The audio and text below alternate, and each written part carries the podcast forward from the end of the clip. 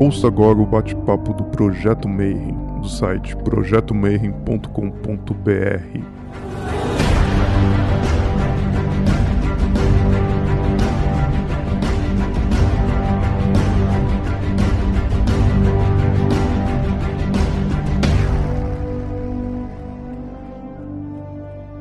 Bom dia para você que é de bom dia, boa noite para você que é da boa noite, boa tarde. Se você recebeu notificação e veio assistir mais um bate-papo Mayhem aqui no YouTube, e hoje vai ser muito massa porque a gente vai falar de Fernando Pessoa e as suas relações com a maçonaria, né? Você nem sabia que o Fernando Pessoa estava cheio de ligação com os Illuminati. Mas para falar sobre isso, eu chamei um cara que ele já veio aqui várias vezes e a gente estava falando antes de gravar, ele vai vir várias outras vezes, que ele tem várias palestras fantásticas dentro da maçonaria. E como elas nunca foram gravadas, daí eu ofereci para a gente gravar elas aqui pelo bate-papo meio, então todo mundo ganha, né? Então, de novo, mais uma vez, boa noite, meu irmãozão Valdir Silvério. Como é que você tá, mano? Boa noite, mano. Muito obrigado aí por estar aqui de novo. Terceira vez, já, já posso pedir música.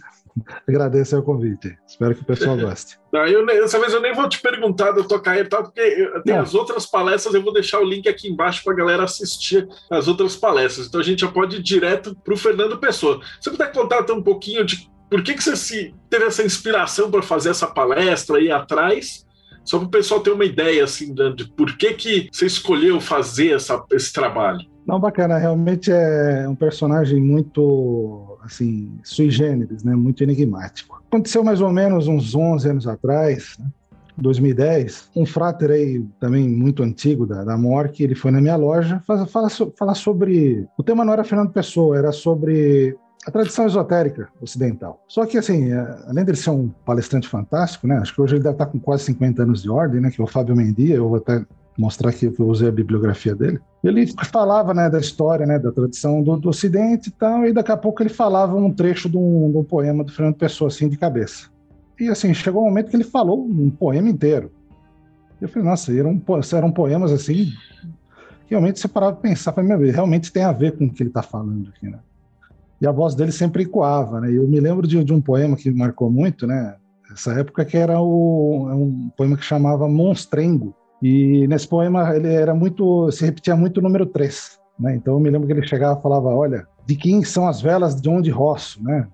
De que quilhas que eu vejo e ouço, né? E, e rodou três vezes o monstrengo, né? Um negócio assim. E três vezes no leme a, as mãos ergueu. E três vezes o leme repreendeu. E disse no fim de tremer três vezes: Aqui o leme sou mais do que eu e ficava repetindo três, três e três, né, com a voz dele, que era uma voz assim, coava assim, né, anfiteatro, foi nossa, e três e três, né? então marcou muito, eu falei, poxa, eu nem sabia que Fernando Pessoa, né, tinha a ver, né, e eu nunca me tinha me interessado até então, porque eu sou engenheiro, não sou especialista em literatura e eu tenho dificuldade com português, né, por ser da área técnica, né? mas um, um, personagem que você começa a estudar é fascinante, assim. E tanto até o próprio Fábio Bendil fala que é o maior poeta do mundo todos os tempos. Eu acabei fazendo uma compilação voltada à maçonaria, que é algo que, assim, você acha pouco, mas tem muita informação. Então é um estudo que eu fiz, eu queria trazer aqui para todos darem uma olhada. E também eu vou, de quebra, falar de uns poemas ocultos, né? São poemas que foram descobertos aí 20, 30 anos né, atrás.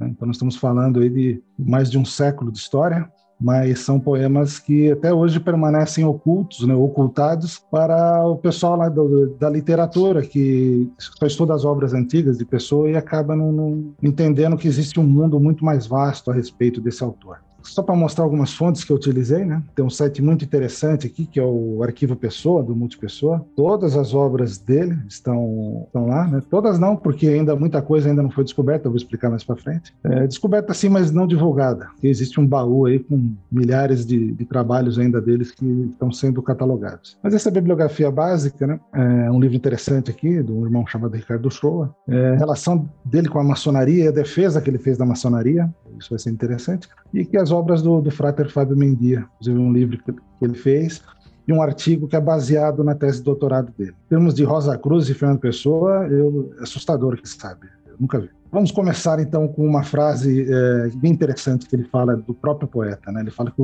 ele como poeta, né? Ele sentia isso internamente. E ele falava que o poeta era um fingidor, finge tão completamente que chega a fingir a dor que devera sente. Então ele contava essas dores né, durante a poesia, a gente vai entender por quê. Realmente a poesia para ele foi algo que transcendeu, não era só na mente objetiva. E uma frase que é interessante que nós podemos atribuir, é, não só Fernando Pessoa, mas todos os buscadores que ousaram a falar em épocas meio trevosas. Né? Então, essa frase é a seguinte: em épocas diferentes, muitos mestres do passado tiveram que negar sua espiritualidade, conhecimentos místicos esotéricos e até científicos, né? por viver em tempos de intolerância, fanatismo e ditadura de governos e de religiões, e mantinham as pessoas nas trevas da ignorância. Então, é uma época que ele viveu. Ele nasceu no século XIX, 1888, né? uma data auspiciosa, né? a Cabalística da Rosa Cruz e a Golden Dawn também iniciaram no mesmo ano. E é um século né, diferente dos outros. Né? Quando você vê lá o século XVII, né, com Rosa Cruz, tentando buscar aquela espiritualidade da Renascença, depois vem o século XVIII, né, com aquele ateísmo, materialismo né, da, do iluminismo, e o século XIX ele já começa a equilibrar. Né? Então nós temos os dois lados aqui. Um lado aí você tem aí, o escocês, né, surgindo, que ele tem esse fator mais gnóstico, cabalístico, né, comparado ao rito de fundação da maçonaria, 1717. Temos Allan Kardec, Eliphas Levi, Blavatsky, enfim, diversas sociedades aí, como a Rosa Cruciana em Anglia, Oswald Wirth, o Papos, enfim, estou botando alguns personagens, são centenas e centenas aí que estão ligados à tradição, né? Alex Crowley, Spencer Lewis, Fernando Pessoa, né? Estamos em 91, já no final né, do século de martinista. E interessante ver que no contraponto nós temos a parte da ciência também, né? Com Charles Darwin, Louis Pasteur, Graham Bell, Edison, Tesla, a Marie Curie, Rutherford, Einstein, Niels Bohr, né? Assim, todos essas mentes brilhantes da ciência e do lado uma correspondência, né? Dessa parte mais espiritual. Então é um século bem interessante de ser estudado. Então é nesse cenário que nasce Fernando Pessoa. E o cenário que é importante fazer a contextualização é Portugal, nessa época. Existe a queda da monarquia em 1910, então vê com um certo atraso, se comparar com o Brasil, que é 1889. Então, nós temos a Dom Manuel II, ele, ele cai, e esse golpe aí acontece a Primeira República. Inclusive até com uma tentativa de separar a Igreja do Estado, que acaba não acontecendo. Porque, né, lógico, Portugal e Espanha são uns países extremamente católicos, né? mas houve essa tentativa.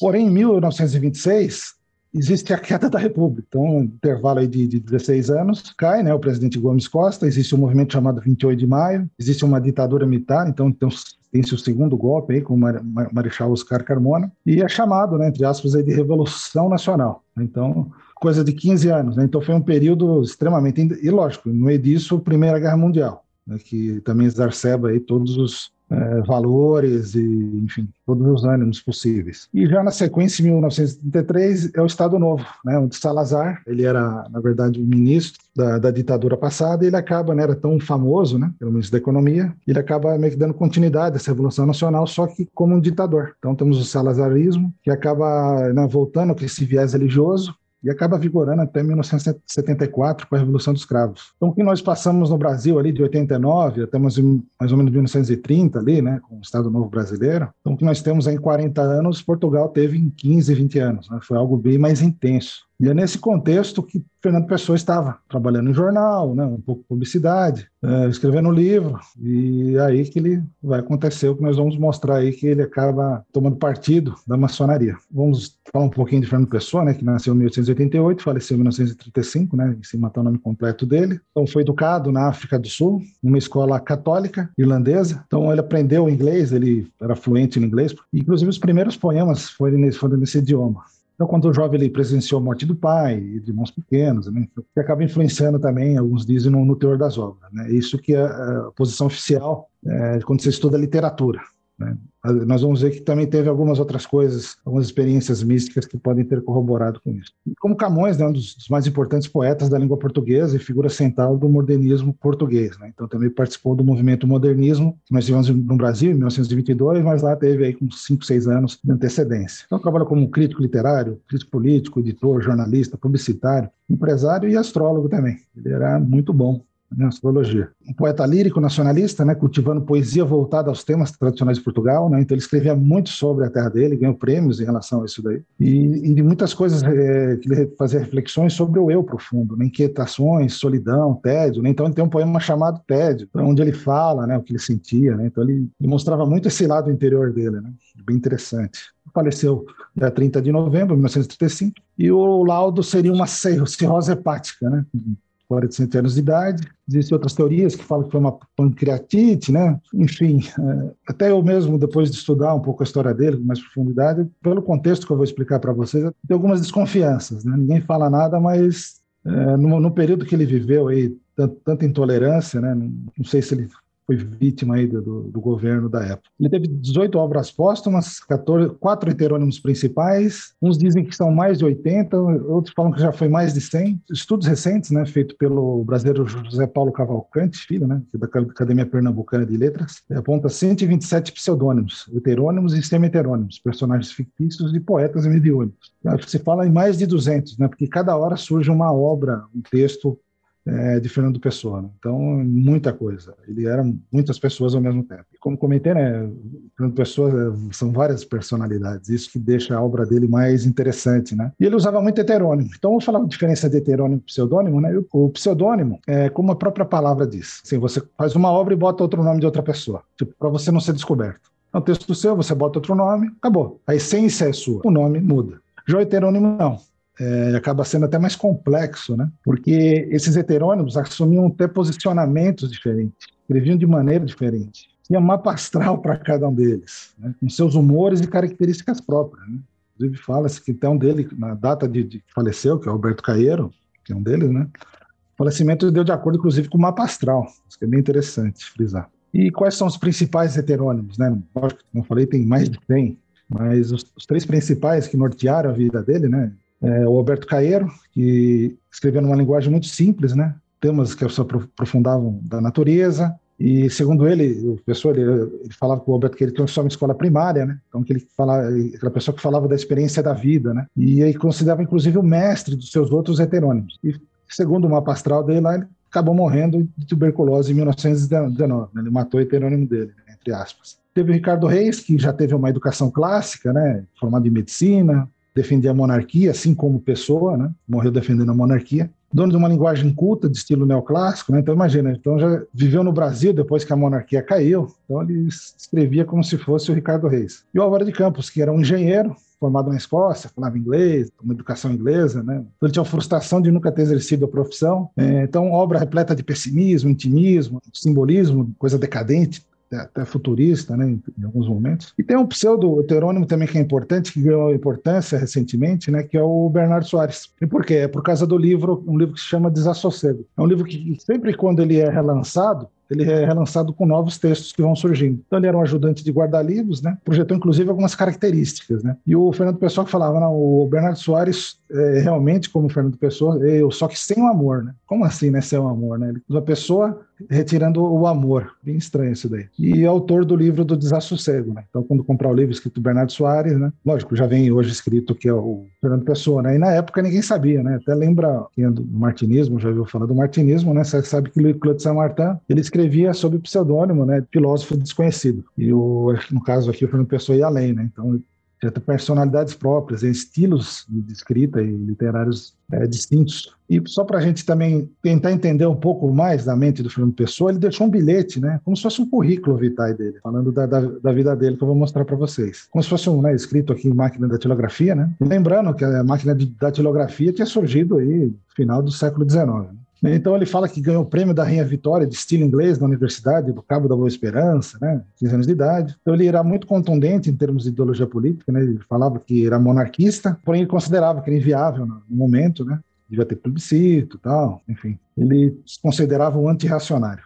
Posição religiosa, né, que também é algo que entrava muito em conflito com a sociedade da época, era ele, ele se considerava um cristão gnóstico, então oposto a todas as igrejas organizadas, sobretudo a Igreja de Roma, né, fiel por motivos mais adiante implícitos, né? Tradição secreta do cristianismo, que tem íntimas relações à tradição secreta de Israel, né? A Santa Cabalá, e com a essência oculta da maçonaria, né? Apesar que nós vamos ver aí, ele nunca falou que era maçom, inclusive falava que não era, né? Mas depois a gente vai discutir, será que era, será que não era? Eu tenho minhas dúvidas. Posição iniciática, ele falava que era iniciado por comunicação direta de mestre a discípulo, nos três graus menores da parente extinta, né?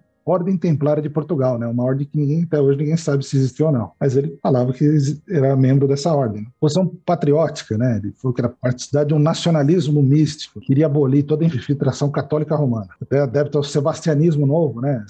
Dom Sebastião era um rei de Portugal que foi no norte da África lutar lá, no final da, época medieval lá, e nunca mais voltou, né? E como o corpo não foi encontrado, ficou aquele mito. E o mito foi tão forte, né, que ali em Canudos, né, o conselheiro, né, que estava liderando as, as tropas contra o Império Brasileiro, ele falava que o Dom Sebastião ia aparecer também para ajudar. Né? Então, é uma figura bem interessante. Então, ele tinha esse lema né, nacionalista e falava tudo pela humanidade, né, nada contra a nação. Ele se considerava anticomunista e antissocialista, porque, imagina, em 1917 teve lá teve a queda da, da monarquia e a Revolução Russa, então, acho que segundo Fernando Pessoa, ele não não concordava né, com o que foi feito, imagino pela violência que foi. E algum resumo né, de considerações, né, ele falava até de ter sempre na memória o, Mar, o Mártir Jacques de Molay, né, grão-mestres templários, né, combateram a ignorância, o fanatismo e a tirania, né, que seriam seus três assassinos. Então, ele tem muita ligação muito forte com os templários também. E na vida pessoal dele, ele teve uma namorada conhecida. Depois descobriu cartas, né, que ele tinha contato com uma inglesa e tal, mas acho que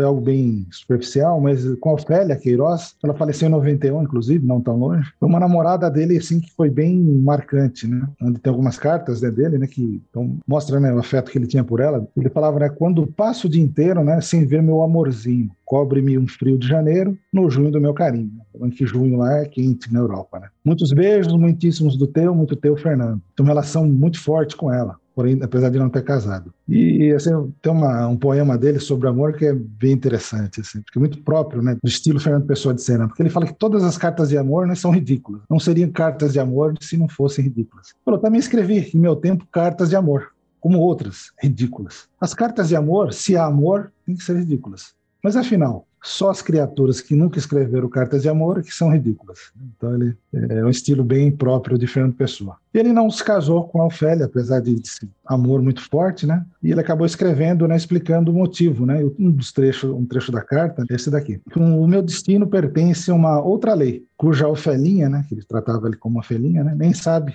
está subordinado a cada vez mais a obediência a mestres e não permitem nem perdoam alguma ordem, né, que ele fazia parte, né? Será que acontecia aí que ele tinha que se dedicar, né? Dizem que Fernando Pessoa, inclusive, dormia duas horas por noite, assim como Napoleão. Ele produzia tanto, né, tantos textos que depois voltava depois, fazia de novo, continuava. Era de noite escrevendo, né? E lógico, né, esse lado místico que ele tinha, em cartas enviadas para a tia dele, ele dizia, né, que quando olhava no espelho, ele via com frequência os heterônimos. É, todos esses, né, o Caieiro, o Ricardo Reis, né, apareciam para ele onde ele conversava, né, pelo menos entrava em contato. Inclusive as feições mudavam, falava que via outras feições. E o poeta também participou de sessões espiritualistas em sua casa, né, tendo experiências mediúnicas através de escrita automática, né, a mão mexendo sozinha, tomava ter visões astrais, né, sendo capaz de ver auras magnéticas semelhantes a imagens radiográficas. E essa mediunidade exerceu uma forte influência em seus escritos. Ele falava que sentia, né, subitamente pertencendo a outra coisa, né, tendo sensações curiosas no braço direito que perdia no ar sem a sua vontade.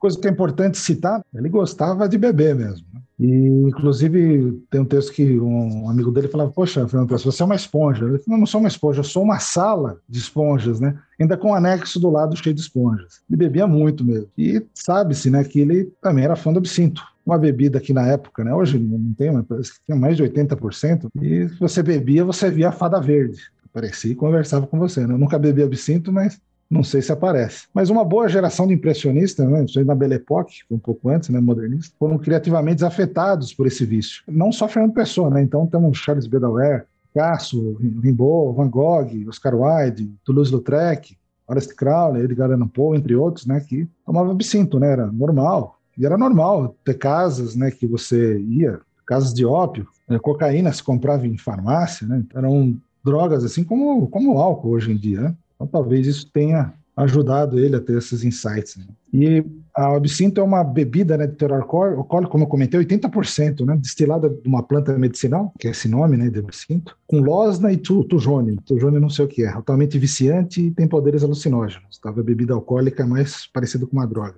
E quem viu esse filme do Inferno, do Johnny Depp, é bem interessante, né? Porque ele vai nessas casas aí que tem ópio e tal, enfim. E lá eles sempre tomavam absinto, né? E eu, como se fosse um ritual, né? Você bota no copo com água, bota uma, pelo que entendi lá, um torrão de açúcar e bota uma dose de absinto e bebe.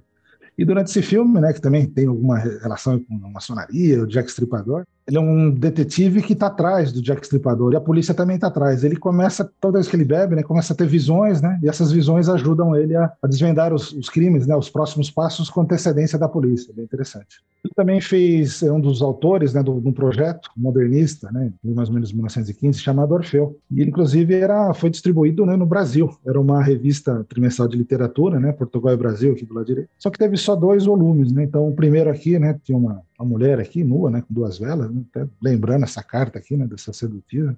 E é uma publicação trimestral, né, só que, assim, foi rechaçada, né, pela crítica, né, como, como o modernismo foi, né. Foram chamados de doidos varridos, da geração do Orfeu. Né. Teve um sucesso, porém a falta de financiamento não permitiu uma terceira edição. Tinha previsão de ter mais essa revista e acabou não tendo. Né. Então aqui eu, não só o nome dele, mas todos que participavam, né? Um amigo muito, eh, esse Mário de Sacarneiro, um amigo muito próximo dele, que ele escrevia sobre assuntos esotéricos, o Sacarneiro, vocês vão ver. E o, também o Fernando Pessoa se definia né, como um pagão decadente do templo do outono da beleza, místico intelectual da raça triste dos neoplatônicos de Alexandria. Ele falava, como eles, creio, absolutamente creio, nos deuses, na sua agência e na sua existência real e materialmente superior. Ele escreveu isso em 1917. E foi um período né, bem profícuo assim, em termos místicos. O Fábio Mendia, o Frater Fábio, ele fala que em 1913 e 1917 ele teve um aquele, né, o início, né, do misticismo e onde ele tinha as visões tal, né? Depois dessa data ele acabou entrando, como se diz, na, na Noite Negra da Alma. Depois voltou a, a ser mais profícuo já depois dos anos 30. Então ele teve um bom, bom período aí que ficou mais amargo os textos dele. E uma curiosidade, né, que quem não sabe, né, teve a propaganda da Coca-Cola em Portugal, na época que ele acabou se tornando trabalhando em publicidade e ele criou o slogan da Coca-Cola, né? Então ele tomou a Coca-Cola e estranhou. Ele falava, nossa, que estranho. Mas depois ele, ele acabou gostando. Então ele falou, Coca-Cola, primeiro estranha-se, depois entranha-se. E por causa disso, é, o governo lá, o diretor de saúde, acabou proibindo a Coca-Cola. Falou, não, que se você entranha-se é porque é viciante, né? Tem cocaína. E então, só que se não tem, é enganoso. Então ele cancelou a Coca-Cola. Durante 50 anos a Coca-Cola foi proibida em Portugal. Só voltou em 1977, depois de quatro anos depois da, da queda da ditadura. Com essa propaganda aqui, Coca-Cola, a tal. Imagina ser um refrigerante proibido. Porque os refrigerantes eram jogados no Rio Tejo. É, não, é algo insano de, de se pensar. Parece engraçado, mas é o cenário que estava naquela época, de intolerância, assim, é algo assim, que, coisa de ditadura, né? Então é, é bem interessante isso daí. A Blavatsky, né, que assim, falar para vocês dela aí, é covardia, né? Mas enfim, ele, ele teve muito contato com as obras dela, né? ele apreciava muito. Ele traduziu A Voz do Silêncio em 1916, então muita coisa ele acabava traduzindo que vinha do inglês lá para português. E numa carta do Sacarneiro, aquele amigo dele, né, que também é, era muito ligado ao misticismo, esoterismo, né? Ele falou: oh, estou outra vez presa de todas as crises imagináveis. Estou psicamente cercado. Tive que traduzir livros teosóficos, né? Então, ele falou que não conhecia tal, mas e daí ele falou: abalou-me a um ponto que eu julgaria hoje impossível. E a carta continua o caráter extraordinariamente vasto dessa religião, filosofia, né? Vai continuando a carta, né? Conhecimento superior, extra-humano, né? Isso é, perturbaram-me muito, né? Essas obras teosóficas. Coisa idêntica, né? Coisa idêntica me aconteceram há muito tempo sobre os ritos e mistérios do Rosa Cruz. Ele falou assim que a teosofia pavora-me pelo mistério e pela grandeza ocultista, né? E horror e atração do abismo realizados no além-alma. Um pavor metafismo, meu, meu querido Sacarneiro. Extasiado quando leu, leu, leu Blavatsky. E ele é, era um exímio astrólogo, como, além do, do, mapa astral que ele fez o dele, e também mas fez mais de mil, né? Ele, ele fazia para cada heterônimo, né? Isso que é bem interessante. Então, ele foi o que introduziu Plutão às cartas, né? E tinha influência direta né, desse planeta, né? Também no próprio mapa astral, né? De desbravador, de novos mares, né? Enfim. E falou que ele tinha até um método, né? O jeito de calcular era diferente. Não sei de onde que ele tinha é, descoberto uma fonte lá que ele calculava de uma outra forma. Né? que era mais precisa. Ele nasceu, então, aos 15 e 20, né? Tinha ascendente de escorpião e o sol em gêmeos, né? Então, estamos falando de um geminiano aí. E ele pegava os signos ascendentes do, dos quatro horóscopos dele, né? E dos, dos heterônimos principais, né? O Beto Caeiro, Álvaro de Campos e Ricardo Reis, né? E cada um era ligado a um dos elementos, água, fogo, terra e ar. Enfim, né? Acabou fazendo isso, enfim, em função dos, dos próprios textos, né, e do, do, estilo literário que ele assumia, né, quando estava, né, usando o nome de Caeiro, Ricardo Reis, Álvaro de Campos. Então, ele, essa astrologia, né, ele, ele tinha também um heterônimo para trabalhar com astrologia, que chamava Rafael Baldaia. Ele tinha uma tabela, né, que cobrava honorário, né, podia variar entre 500 e 5 mil réis. Tanto Rafael como Baldaia tem ligações aqui com o signo de Gêmeos, né, ele fala assim, ó, se quer um horóscopo de experiência, eu não sei o que seria experiência, talvez algo bem mais simples, né, 500 réis. E o breve resumo com ligeiras considerações sobre o teor geral da vida, né. Se é completo, já é 2.500, né? Vamos ter uma leitura detalhada. E um horóscopo detalhado seria 5 mil reais. Então ele vendia isso daí com o nome de Rafael, ninguém sabia quem era, né? Eu descobri depois da morte dele. E uma coisa interessante, né, que ele mandou uma carta, né, para Alan Léo, né, na Inglaterra, né, solicitando uma mapa astral de Francis Bacon. Né, então, era alguém que tinha acesso, né, esse mapa astral. E seria o mapa astral de Ricardo Reis, no fundo é até pequeno aqui, dá para ver onde está o sol aqui, parece que é leão, mas enfim ele fazer o mapa astral tudo na mão, né? É, não é agora que você tem o site lá e já sai automático. Então, rezou mais de mil horóscopos, né? Então, desde Robespierre, Aleister Crowley, Guilherme II da Alemanha, Dom Sebastião, Lord Byron, né? Dom Carlos de Portugal, Salazar, Mussolini, Chopin, Oscar Wilde, de Shakespeare. Então, ele era bem versado em astrologia. Tanto que ajudou ele a conhecer a Aleister Crowley, né? Então, está uma suposta foto que sabe se realmente é verdade ou não. Seria que o Fernando Pessoa jogando xadrez o Alex Crowley, né, sabe que os, ambos gostavam, né, eram xadristas, e a visita que Alex Crowley fez para Fernando Pessoa em Portugal, fala que essa foto seria uma, uma evidência né, desse encontro. Eu não sei se é verdade. Tem gente que diz que é, tem gente que diz que não é. Então, em 1929, né, Pessoa escreveu a editora e publicava os livros de Crowley, né, para corrigir o horóscopo que o mago havia feito de si próprio. Né? Então, ele viu o horóscopo do próprio Alice Crowley e corrigiu, e mandou avisar, falou, vocês da editora, vocês avisam o Croc que está errado. E escreveu, se tiver a ocasião de comunicar, né, como provavelmente terão, com o Sr. Alice Crowley, pode informá-lo que o horóscopo dele não está correto. E ele mandou supostamente correto. E logo em seguinte o mago respondeu, atrevo-me a dizer que sua suposição está bastante certa. Ficaria muito contente se me desse alguma informação sobre minha situação atual. Então imagina, né, o Alice Crowley, né, com toda a fama dele, alguém de Portugal lá, que era desconhecido na época, né, e corrigiu o horóscopo dele. Né, e o Fernando Pessoa acabou fazendo a tradução português do livro de Crowley, Inuapan. Existe também a história, né, sabe se é verídica, né, que no, durante o funeral de Fernando Pessoa, amigos entoaram né, esse Inuapan, né, o Inuapan na, na, ocasião da morte dele. E, normalmente eu mostro aí o Crowley, né, para quem não conhece, né, quando eu faço essa palestra na maçonaria, mas, enfim, né, é membro da, da Golden Dawn, cofundador e líder da OTO, né, tem Astro Argenton, então ele apareceu em músicas né, de Hal Seixas, Ozzy Osbourne, Bruce Dickinson. Tem na capa lá, inclusive, de Sgt. Peppers, do, do Beatles, né? Chamada Besta 666. Homem mais perverso do mundo, enfim, tudo isso daí, né? Faz tu que tu queres, que é de ser a lei, né? Supostamente uma, um vestimento dele na maçonaria, porém é, dizem que não é, é maçonaria regular, não sei se realmente é ou não. E o fato interessante que aconteceu, né, quando o Crowley né, foi visitar o Fernando Pessoa, Aconteceu é, na Boca do Inferno, que fica em Cascais, né, 30 quilômetros de Lisboa, né, é essa região, sabe? Tem uma caverna aqui embaixo, né? então dá para ver que é algo bem, você olha assim, impressiona. Né? O que aconteceu? É, foi dado que Crowley foi assassinado, se jogou, foi empurrado aí desse penhasco, e quem fez isso teria sido um agente do Vaticano, né? saiu nos jornais, em todo lugar. Então, o que aconteceu? Né? Ele estava na época com uma esposa, a namorada dele, que seria a mulher escarlate, e inclusive tem uma placa que foi colocada em 2000, né? Que relembra o fato, né? E ele tinha deixado uma carta, né, que falava: "Não posso viver sem ti". Daí fala: "Outra boca do inferno", né? Apanhar-me-á não será tão quente como a tua, né? Então mostra o ano qual que era, só em balança, enfim. Então é o trecho da carta, né, que ele fez, né? Isso está lá, né, em Cascais e saiu nos jornais, né? Inclusive no Diário de Notícias e Notícias Ilustrado. Foi um e lógico, o Fernando Pessoa atrás disso, né? Isso foi somente uma simulação, ele não chegou a morrer, né? Mas saiu no jornal aqui, ó, imagina, primeira capa aqui do, do Notícias Ilustrado, né? Alice Crowley, Mistério da Boca do Inferno. E também lá na, na Inglaterra saiu, num jornal, né? Alice Crowley murdered, foi assassinado, né? Foi empurrado do, do, e falava que seria aí um agente do Vaticano. Né? Depois, um, um mês, um, um, ano depois, ele foi encontrado na Alemanha lá com a namorada dele, a mulher Scarlett. Então foi um, algo que foi feito aí para dar notícia no jornal. Né? Acho que eles combinaram, né? Vamos ganhar um dinheiro com a situação. Enfim, é bem interessante. A própria Lisboa, né, se for analisar, né, tem um artigo, um site maçônico aí que não revela nada, né, pode ser dito, sobre alguns simbolismos né, que existem, né? E como está na internet, pode falar, né? Então você pode ver aqui no próprio Rio Tejo, aqui, né, na Praça do Comércio, tem duas colunas aqui, né? Daqui é de um filme do Fernando Pessoa, né, que mostraria ele aqui olhando né, para essas colunas. E maçonicamente poderia ser resultar junção de lis com boa, né? Cidade com sacralidade, né? Lis seria a flor de lis e boa seria a água, né? Associada à identificação das colunas do Templo de Salomão, né? Enfim, Boaz, Jaquim. Então tem muita, muita simbologia na cidade que vai mostrando nesse site aqui, né?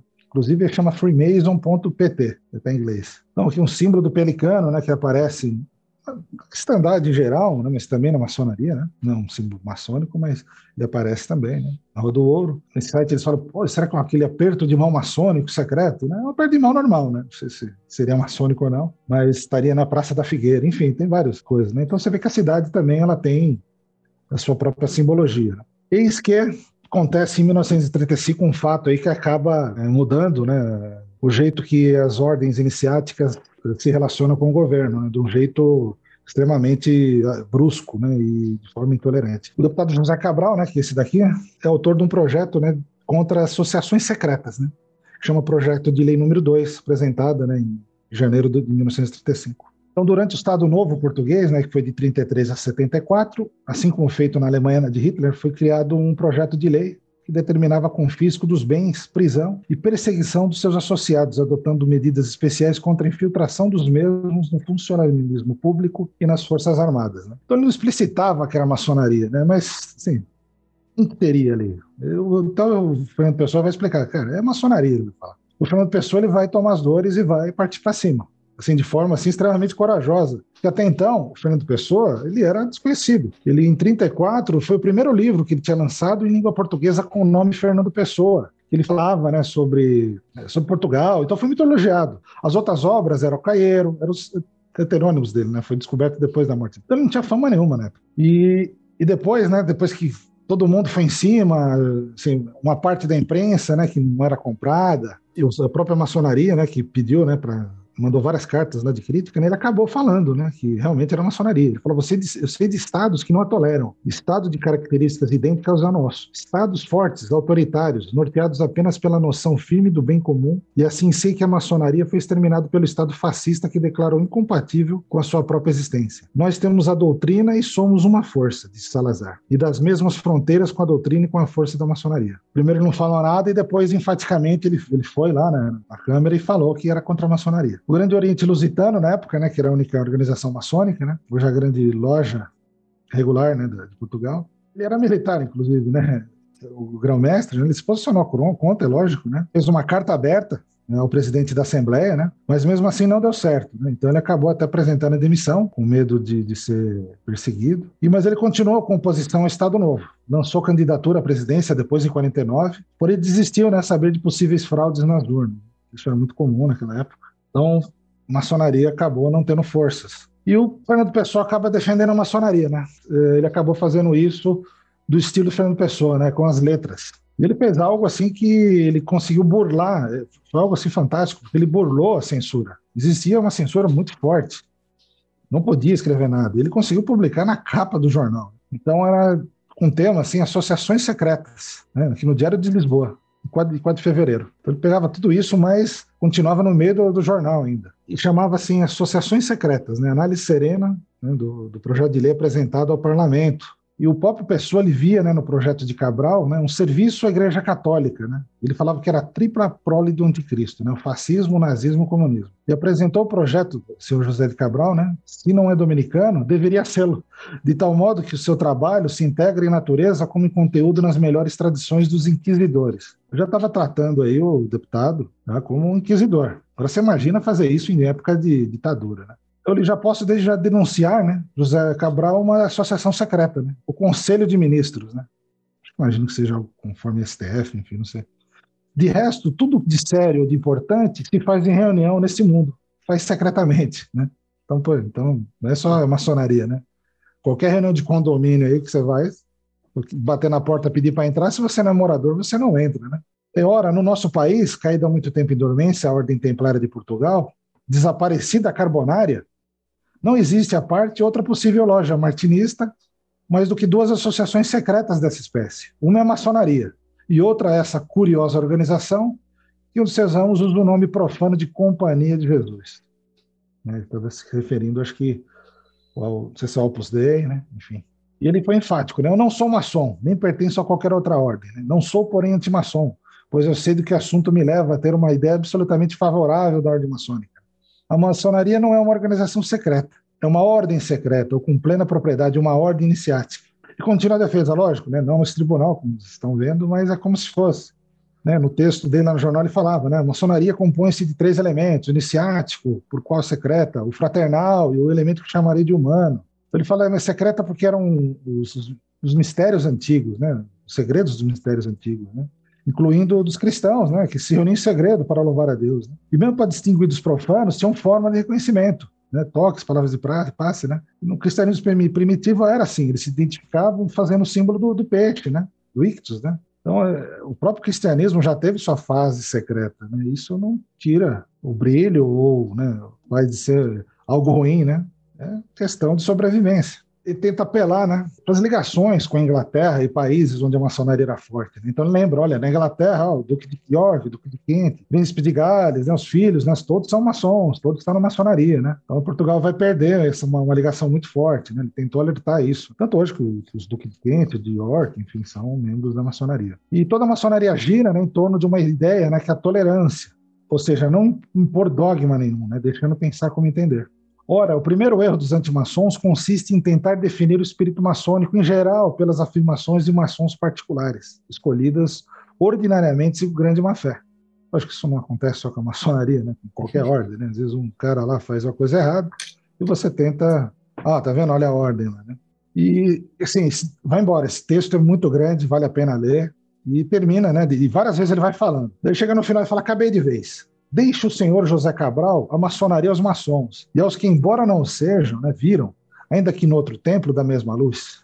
Deixe a antimaçonaria aqueles antimações que são os legítimos descendentes intelectuais do célebre pregador que descobriu que Herodes e Pilatos eram vigilantes de uma loja de Jerusalém. Olha o ponto que ele chega. Então agora imagina, nesse contexto que eu passei, de ditadura, de pessoal perseguindo Coca-Cola, um cara que vai defender a maçonaria em público do nada. Por isso que eu estou pensando que ele morreu de cirrose mesmo, né? Porque ele entrou na noite de um dia, né? Da manhã na outra tinha morrido de cirrose. Bem, sei lá, né? E ele acaba recebendo críticas pesadas, inclusive sem botar, sem, sem autor. A maioria delas não tinha autor em todos os jornais de Portugal. Uma delas é essa, né? Dança das Horas, que o título Um Poeta e o Papão. E que papão, maçônico. Então, nesse texto, né, no resumo dele, tá assim: o senhor Fernando Pessoa trocou o mistério das rimas pelo das ordens secretas iniciáticas. Falou no das ordens templária, carbonária e maçônica. Também se referiu, né, entre aspas, às lojas martinistas. A mensagem vem envolvida em um ar tão petulante que torna, infelizmente, um poeta distinto, torna, né, infelizmente, um poeta distinto em um prosador ridículo. Vá lá a gente se fiar em poetas, ora sebo.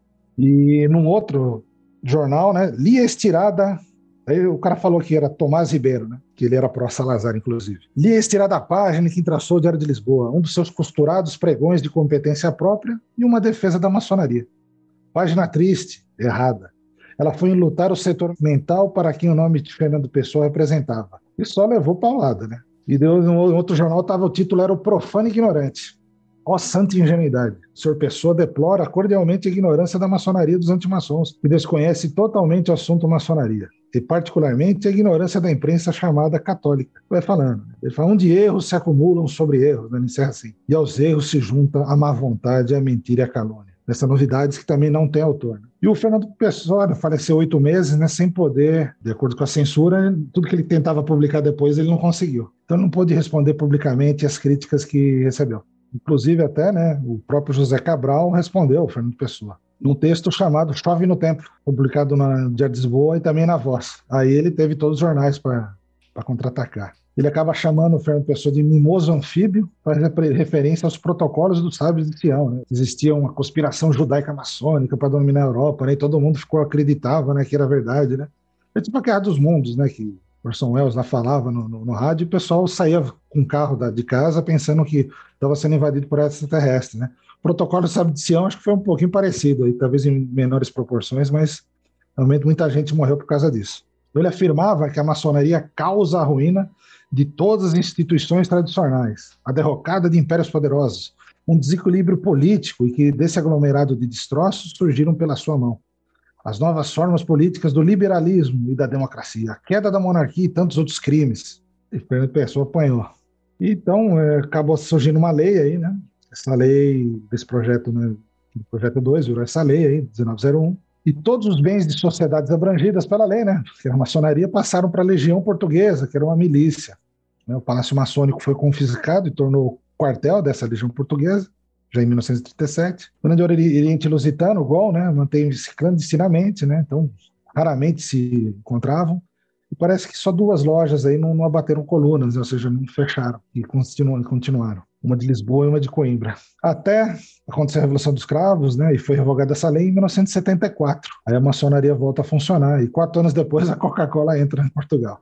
Olha que coisa incrível. Então, 40 anos decorridos, né, Liberdade de Associação regressa a Portugal e com ela a maçonaria volta a ter permissão legal de funcionar. E nesse slide aqui, para mostrar como que a imprensa até hoje, ela não só a imprensa, né? Ainda a maçonaria é muito estigmatizada. Se no Brasil eu já, eu já acho que é, né? lá é, acaba sendo ainda bem mais. É, uma vez estava vendo um vídeo no YouTube sobre a maçonaria de Portugal, e assim, um sujeito lá estava num prédio e filmava, né? Os irmãos entrando lá. Acho que não tinha muito símbolo, né? acho que não, se caracterizava como loja, né? E ele ficava narrando, assim, por. Olha só, o maçom entrando aí, ó, mais um, olha o outro, depretou a mão dele, estão entrando no templo, o que será que estão fazendo? Né? E assim, o pessoal entrando no templo o tempo todo, acaba o vídeo e fala, caramba, e o cara lá desesperado, eram maçons entrando num templo. Meu Deus do céu. E esse jornal chamado O Diabo, né, 2019, tem um artigo que o amigo de maçom de Salazar. Então eles, como eles têm um trauma muito grande, né, assim como nós temos, né, da ditadura que nós tivemos, né, e lá parece que é maior até, imagino. Né? Então eles tentam jogar a figura de Salazar, que foi um ditador, a maçonaria, que ele perseguiu, né? Então ele tinha um, esse cara que era esse Bissaia Barreto, né? Ele era membro lá do, né, da cúpula do, do Salazar, ele era maçom, né? Então o jornal, o jornal Diabo descobriu pela manchete, né? Uma história de toda a gente conhecida, que o Bissaia Barreto, um grande amigo pessoal de Salazar, e seu médico de confiança era maçom, ó de acho, em resumo, né? Salazar sempre esteve cercado de, maçons. Até já houve quem desconfiado de qualquer resto de bom senso de sombra de prova aceitável, né? Até se atrever a declarar também um iniciado, né? Será que ele era ou não, né? Enfim, o diabo. Deve ser notícias populares lá de Portugal. Inclusive, tem um livro chamado Salazar o Maçom, onde esse Costa Pimenta, né, eu não tive acesso, né, não achei em PDF, nesse livro não tem no Brasil. Ele tem todas as provas que o Salazar era maçom. Perseguiu, matou todo mundo, mas era maçom. Estranho. Então ele sustenta essa tese, né, que, discursos, então ele compara discurso de Salazar e tenta comparar com literatura maçônica. Então é um não iniciado, um profano tentando comparar banana com laranja. E segundo ele, há provas circunstanciais, mas não, decisivas. Né? Então, pô, ele faz o livro inteiro para falar isso. Né? Pelo menos esses trechos eu consegui pegar. Então ele falou que mas é uma coisa interessante, né, que ele não consegue provar porque os nomes dos irmãos na época não eram os nomes reais, eram nomes iniciáticos. E ele acha que o nome Pombal seria o nome de Salazar. Então isso me acendeu uma. Então, se você vai procurar em lista de maçons Fernando Pessoa maçom, você não vai achar. Então, a, loja maçônica Revolta, né, o nome de uma loja maçônica, jamais abateu colunas, nunca fechou né, durante essa ditadura, né, até hoje. Agora existe essa moda, né, pegar as pessoas que são odiadas lá em Portugal e tentar dizer que são maçom. E essa antimaçonaria é muito forte, né? Olha o jornal aqui, ó. Tal e qual chama esse jornal aqui, né? Enfim, falando, olha, eles são da maçonaria. Então, um cara aqui é artista, outro é do governo, outro não sei da onde, né? Bota foto no jornal, né? como se fossem criminosos. Olha aqui, nosso setor da sociedade, né? 1995, né? E tem esse diário aqui, e juiz acusa a maçonaria de controlar a justiça, né? Então isso deve vender muita notícia, né, em Portugal, não sei. Porém, né, você fala, pô, tão recente, né, 2021, né? Quem acessar aí, botar a maçonaria Portugal, né? Projeto de lei vai estar lá aqui. Então, outro projeto de lei aí que quer identificar os maçons, né? Até botaram isso daí, né? Será que quer identificar os maçons como judeus, né? Bota um triângulo, né? Assim como os judeus ali nos campos de concentração, só pode ser. Está adiado até o momento, né? a votação do projeto para estigmatizar membro da maçonaria. Então, todo mundo tem que dizer que é, é maçom agora. E até o Opus Dei está preocupada, né? Porque também eles vão ter que falar, né? Mas aí, né? Como se fosse aqui a Inquisição voltando, né? Tempos sombrios. E a história né, da antimaçonaria em Portugal é antiga, inclusive com a Inquisição. Tem um maçom chamado John Custos, ou Custoso, enfim, ele foi pego pela Inquisição em Lisboa, né? Ele estava na Inglaterra, foi para Portugal, ele lapidava né, pedras preciosas e foi denunciado em 1742, era quanto tempo. E ele foi condenado, né, pela Sé Apostólica, né, de acordo com a bula do Papa Clemente, em 1738, que, né, que quem era maçom tinha que ser perseguido, tinha que ser excomungado, né? E foi chamado herege, né? Ele cortava diamante, era um artesão, né? Então ele foi torturado por meses, condenado a trabalho forçado por quatro anos. A Inquisição teve acesso aos rituais simbólicos dos três primeiros graus da maçonaria. Roubou, roubou dele, né? Essa tortura foi repetida três vezes, né? É, ele fala, né, nesse livro aqui, os sofrimentos de João Cousteau pela maçonaria. Saiu na Inglaterra esse livro depois que ele voltou para a Inglaterra, acabou escapando. E ele falava que foi para um calabouço, né? E quando eles destroncavam os braços, né, médico vinha para botar de volta, né, para ele continuar a sessão de tortura. Ele depois recuperado, ele conseguiu sair dessa tortura e foi para Inglaterra. Bem, eu vou dar agora uma palhinha, alguns poemas, né, relacionados às ordens iniciáticas, né?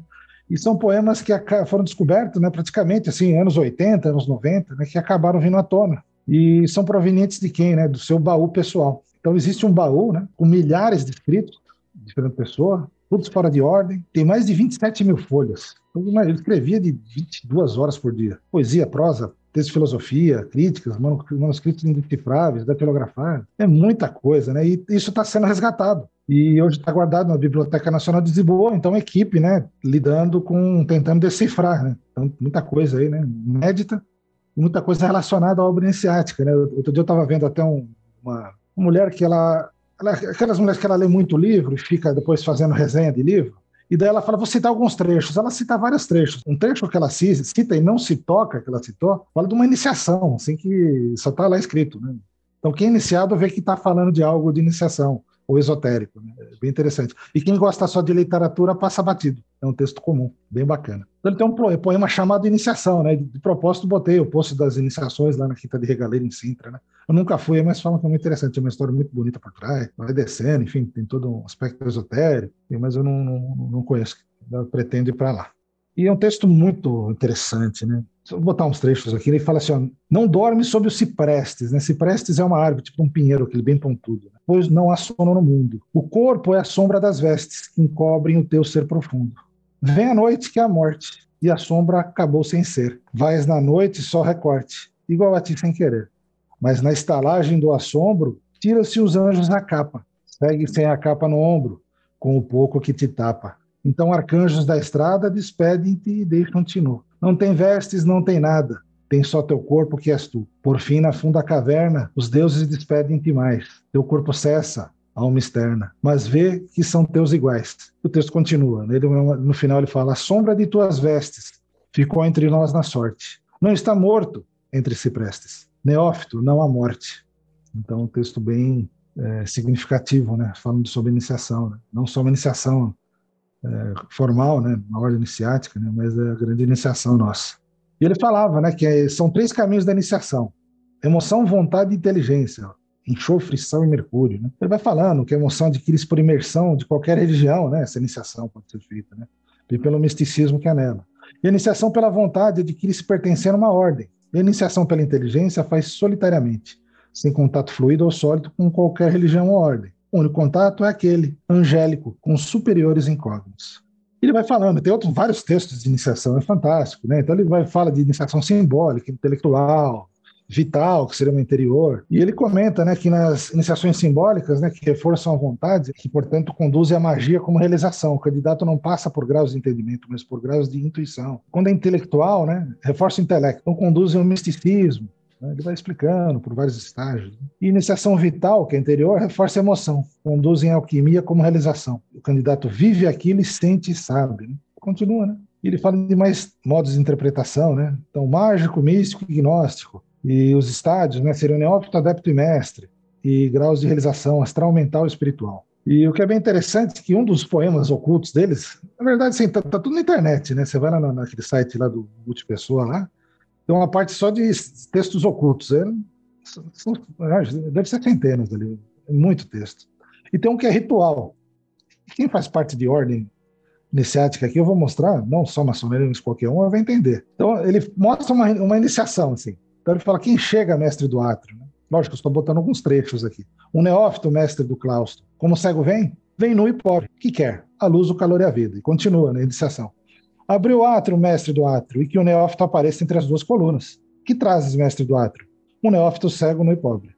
De onde vens? Não sei. Aonde vais? Não me disseram. Que vês? Sou cego. Que vestes? Estou nu. Né? Então você vê uma consonância lá com o texto da iniciação. Em que queres? Né? Quem é tu?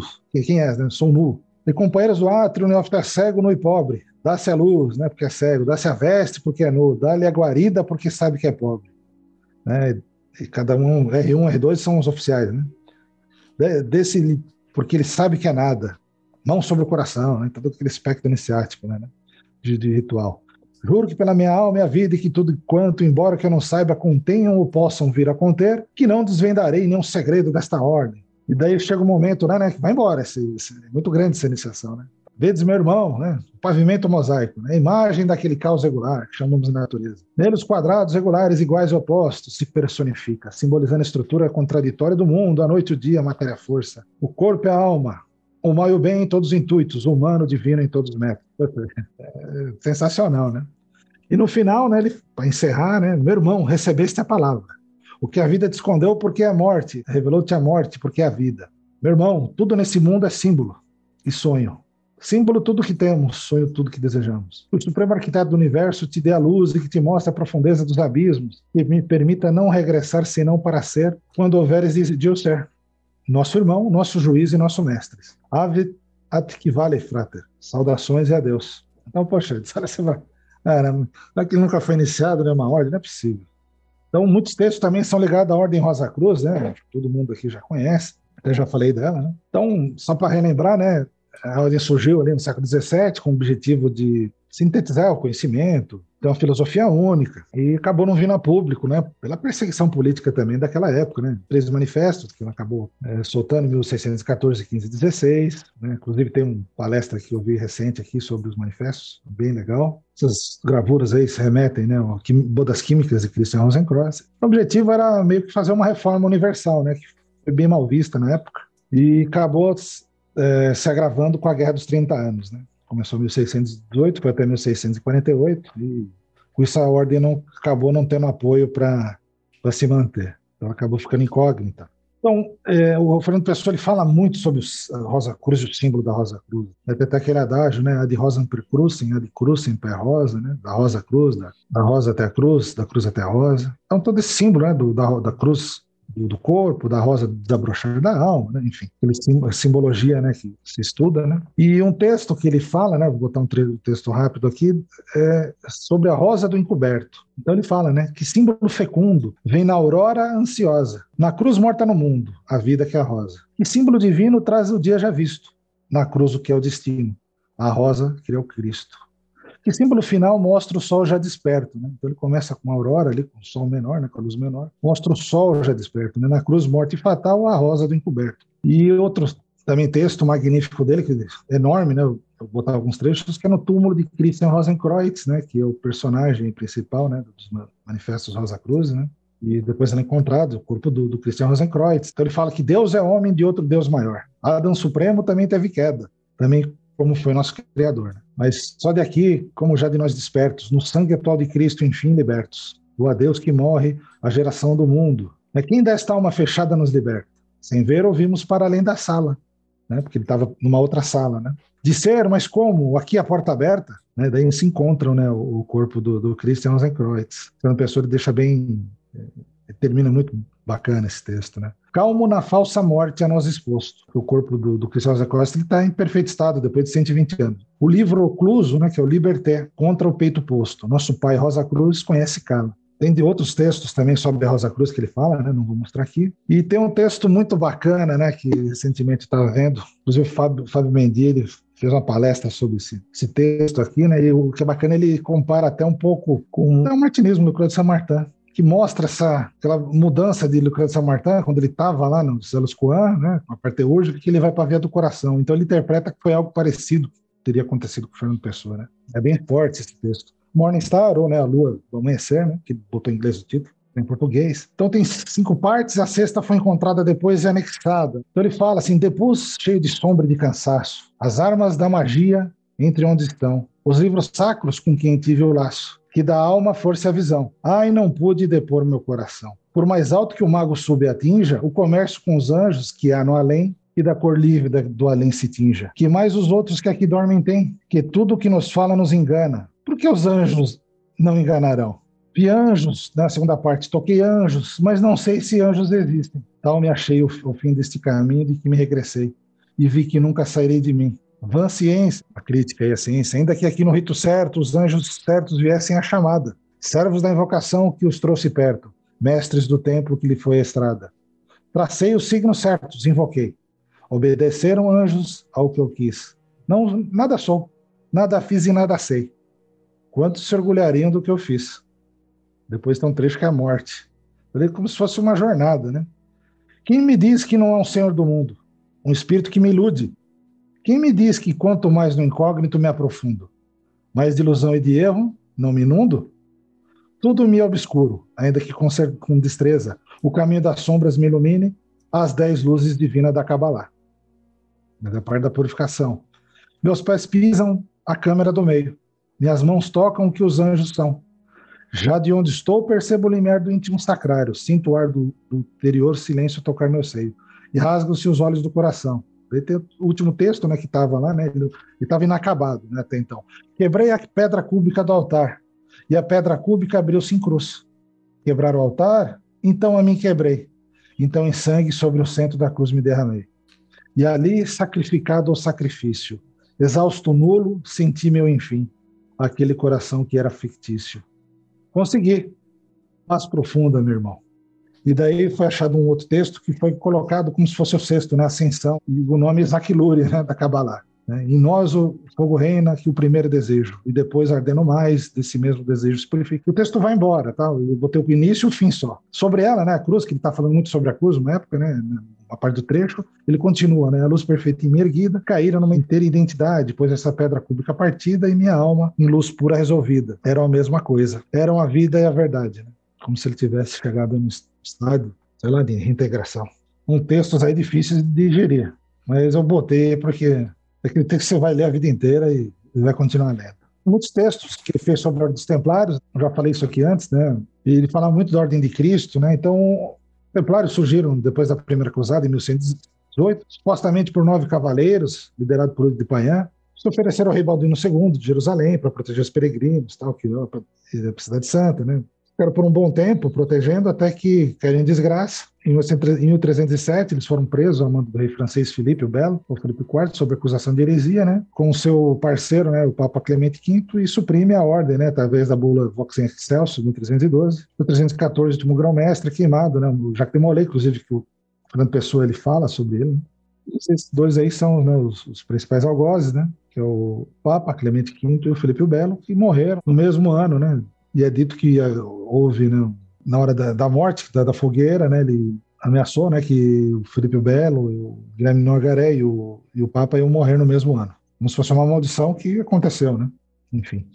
E a Ordem de Cristo também, que ela acabou em Portugal né, absorvendo né, os templários fugitivos, né, que estavam lá. Rei Dom Diniz ele acabou criando essa ordem de Cristo através de uma bula papal, né, porque eles precisavam né, é, lutar contra os muçulmanos que estavam lá, né, os mouros, é, através da reconquista né, que foi acontecer séculos depois. Virou uma ordem honorífica, né, o grão-mestre atual é o presidente de Portugal, ela não existe mais. A ordem de Montesa, lá na, na Espanha, né, temos grandes navegações também, com símbolos da ordem de Cristo, né, aqui temos quadro aí do lado esquerdo, Pedro Cabral, que seria membro da Ordem de Cristo, o grão-mestre, Cristóvão Colombo, que não era, mas o irmão dele era da Escola de Sagres, então ele teve um contato muito forte.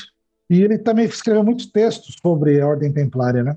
tanto a Ordem de Cristo como os Templários. E ele falava que nas doutrinas secretas dos Templários existiam quatro segredos. Né? O primeiro era contidos nas cores branca e na bandeira preta dos Templários, né? que seria talvez os signos de Virgem, Escorpião, do Zodíaco e o segredo do grau de mestre.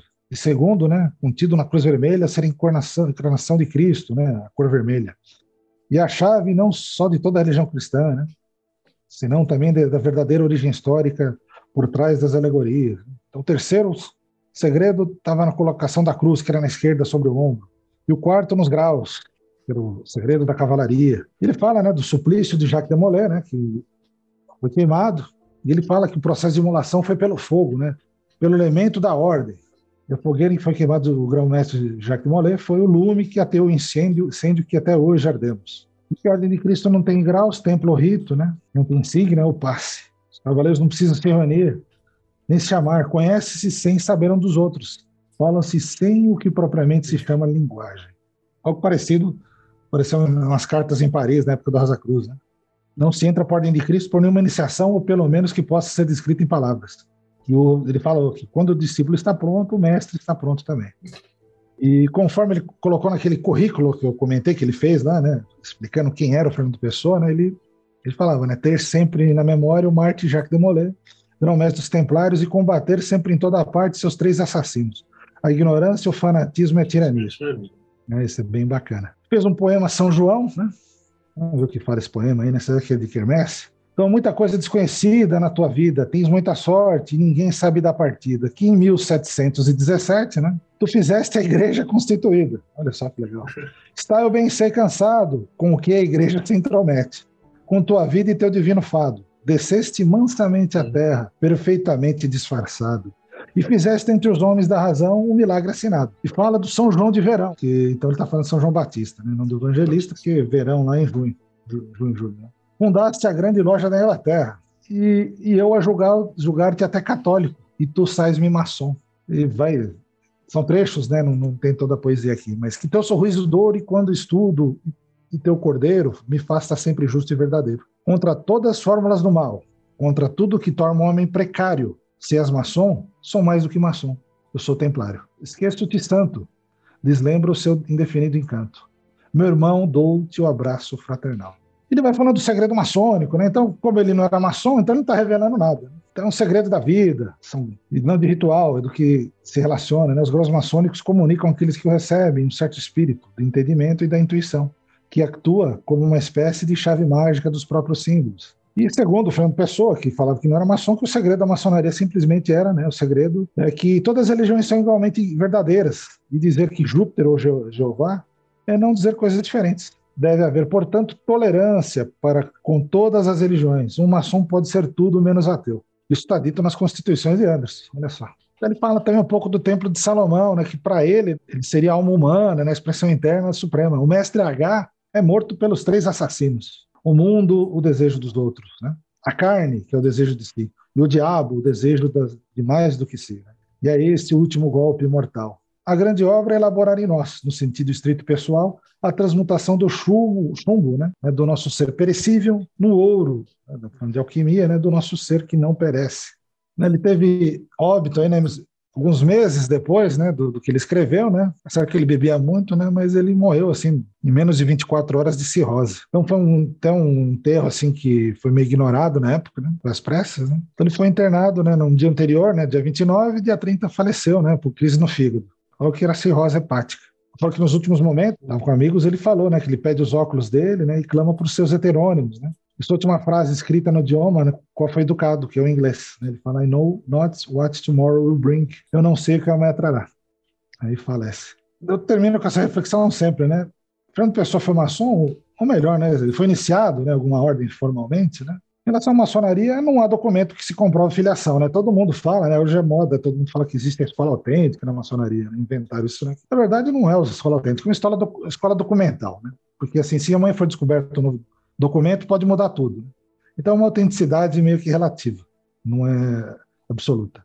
Então, não tem documento. Então, até agora, não é, tá? Não tem prova, não tinha carteirinha, então, não tinha o sim dele lá, né? Então, não é. E ele mesmo afirmou, então, fechou, né? Mas a gente fica pensando, né? Numa época de intolerância e perseguição, né? Os maçons não usavam os nomes reais, né? E sim iniciáticos, né? Será que alguém pegou lá e procurou Ricardo Reis? Pegou Mata de Reunião? Se existe, né? Às vezes foi tudo destruída, né? Será que tem algum Alberto Caeiro, maçom? Não sei, né? Bernardo Soares. Teria sido iniciado através do heterônimo, né? Por não ser perseguido, né? É uma coisa, né? O René Descartes sempre falou que não era Rosa Cruz, né? Também se falasse ia para forca, mas tudo bem. não era, né? Não tem a carteirinha. Profundo conhecimento da história e ritos maçônicos.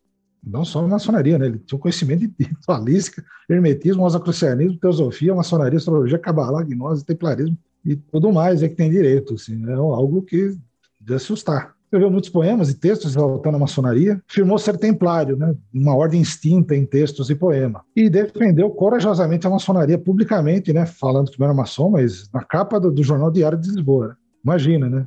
Sair na capa do Estadão aí e contra o governo, né, naquela época. Tem os heterônimos, né? Ele até então, na vida, ele teve três livros, quatro livros, um em português e três em inglês, com o nome dele. O resto é tudo heterônimo. Eu descobri depois, né? E deixando essa reflexão aí, gostaria de encerrar essa apresentação, né? Trecho de um texto, né, que ele fala um poema chamado Mar Português, que ele, esse texto ele pergunta, né, valeu a pena? E tudo vale a pena se a alma não é pequena.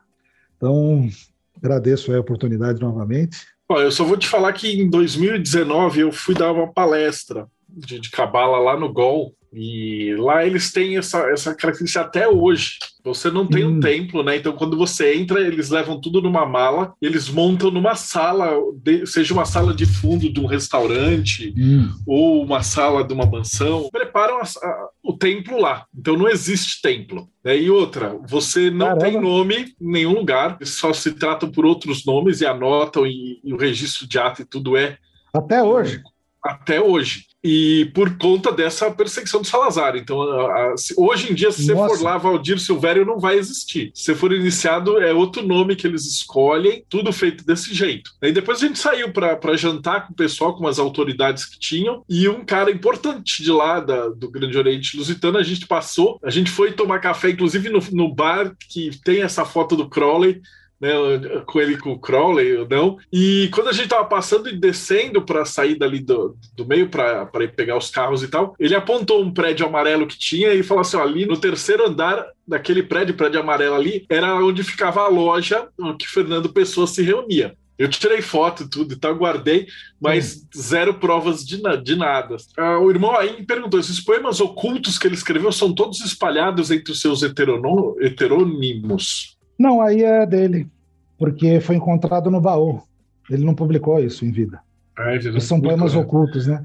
São todos do baú. O que ele publicou em vida são os heterônimos, né? Que depois descobriram que era ele, né? Por isso que ele ficou famoso. Porque ele tinha só um livro em português quando ele morreu. Ele descobriu que os outros heterônimos tinham dezenas de livros. Daí falou, não, é a mesma pessoa. E aí que ele ficou, daí se criou um mito, né? E agora, né, com o baú, que foi encontrado depois, e daí contratou esses poemas ocultos, né, falando de maçonaria, Rosa Cruz, que surgiram nos anos 80 e anos 90. Mas ele não, como não publicou, ele não, não usou heterônimo, não. Era o Fernando Pessoa mesmo. Então, Valdir, eu só tenho que te agradecer de coração. Foi maravilhoso, assim, eu vi várias coisas.